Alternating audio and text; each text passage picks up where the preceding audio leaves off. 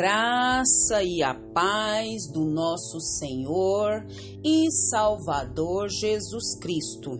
Aqui é Flávia Santos e bora lá para mais uma meditação. Nós vamos meditar nas Sagradas Escrituras em Isaías capítulo 10, versículo 1. E a Bíblia Sagrada diz: Ai de vocês que fazem leis injustas, leis para explorar o povo. Isaías 10, primeiro. Oremos. Pai, em nome de Jesus, é com muito temor e tremor que estamos diante da tua poderosa e majestosa presença.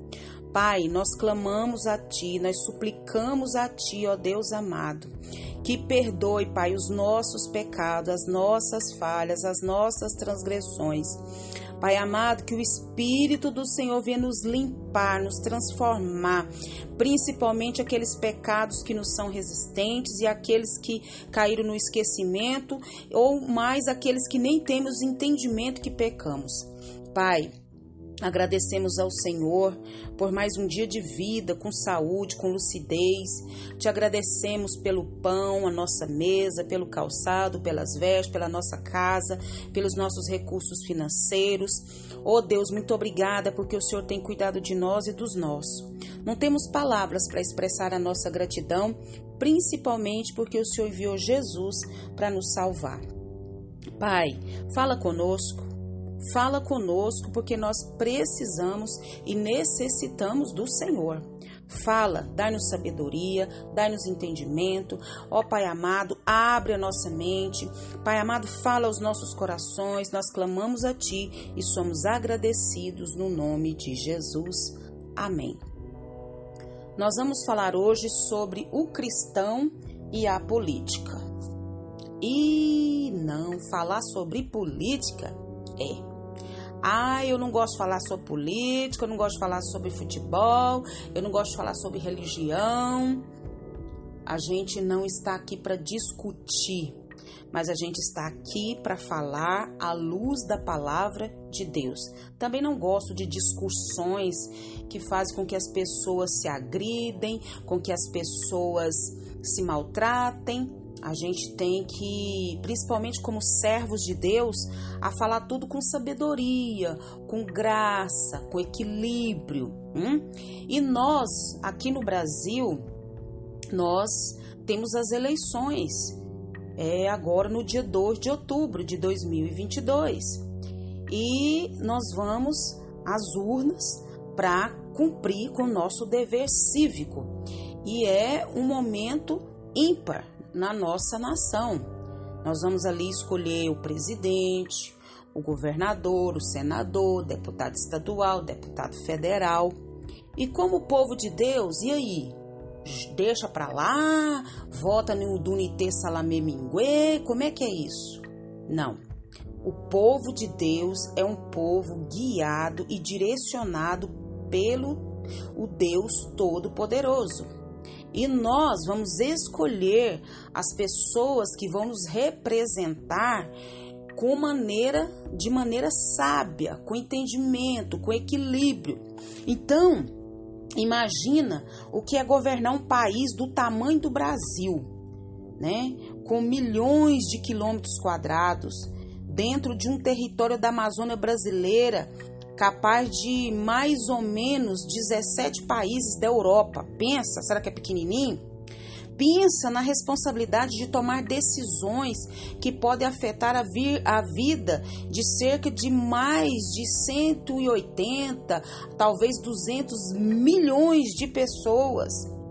Então, a responsabilidade é muito grande, a estabilidade monetária, o crescimento econômico, a segurança, a soberania, a educação, a saúde, para todos.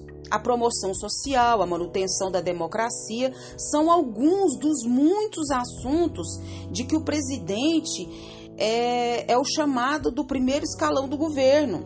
Aí vem os ministros, conselheiros e ocupantes dos cargos estratégicos precisam tratar o tempo todo e todos os dias. Então é minha responsabilidade, sua responsabilidade, saber quem que a gente vai lá. Ah, você é da direita, você é da esquerda? Eu não sou da direita, eu não sou da esquerda. Eu sou daquele que preza para cumprir a justiça.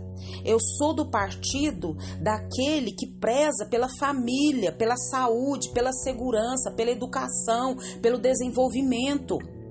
Nós vamos é nessa mão, é com esses políticos responsáveis que estão pensando num, num, numa minoria, né? mas pensando na nação, pensando na população.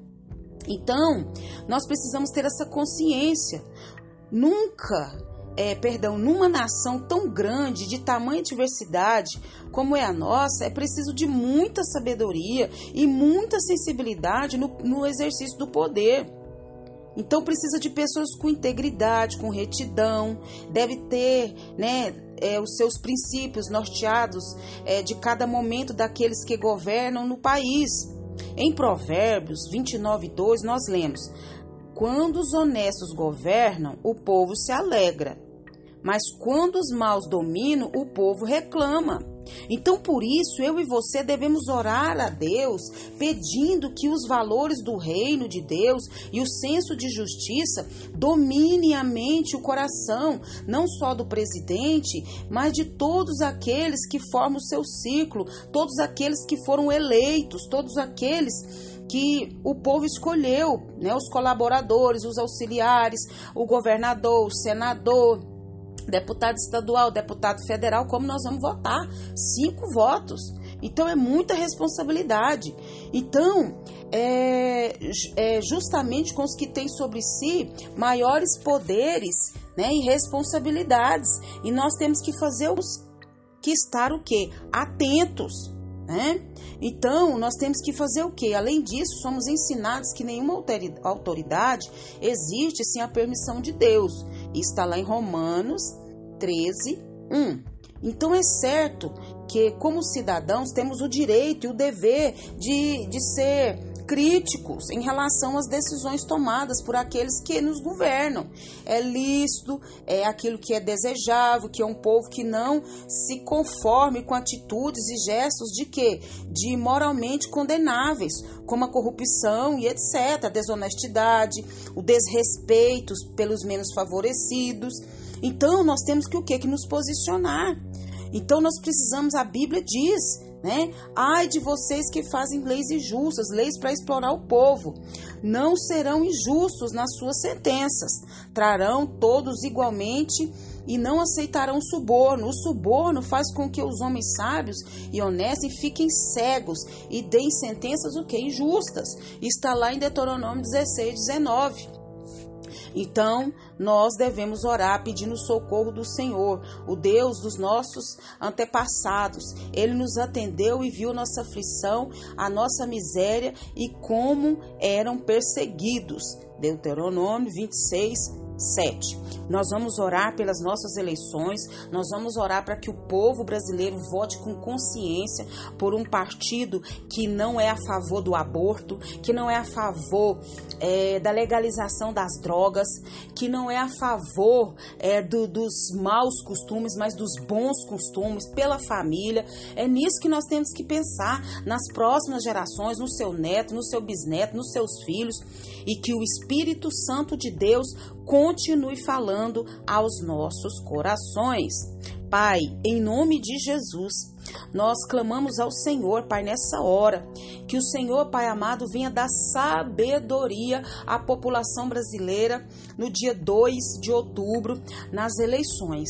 Pai, que o Espírito do Senhor venha trabalhar nos corações, que o Espírito do Senhor venha falar de maneira sobrenatural nos corações de cada eleitor. Pai, que não venha votar por partidarismo, mas que venha votar com sabedoria, com entendimento, pensando pensando no bem da população, na saúde da população, na educação, na segurança, no crescimento, Pai, da nossa nação. Pai, em nome de Jesus nós clamamos e não permita, Pai amado, que políticos corruptos, políticos que vão na contramão da tua palavra, sejam eleitos, mas que sejam eleitos aqueles que mais se achegam perto da tua palavra. Pai, continua nos guardando dessa praga do coronavírus e de tantas outras pragas que estão sobre a terra. Guarda a nossa vida, guarda os nossos, é o nosso pedido, agradecidos no nome de Jesus. Leia a Bíblia. Leia a Bíblia e faça oração se você quiser crescer, pois quem não ora e a Bíblia não lê, diminuirá, perecerá e não resistirá. Um abraço e até a próxima, querendo bom Deus. Fui!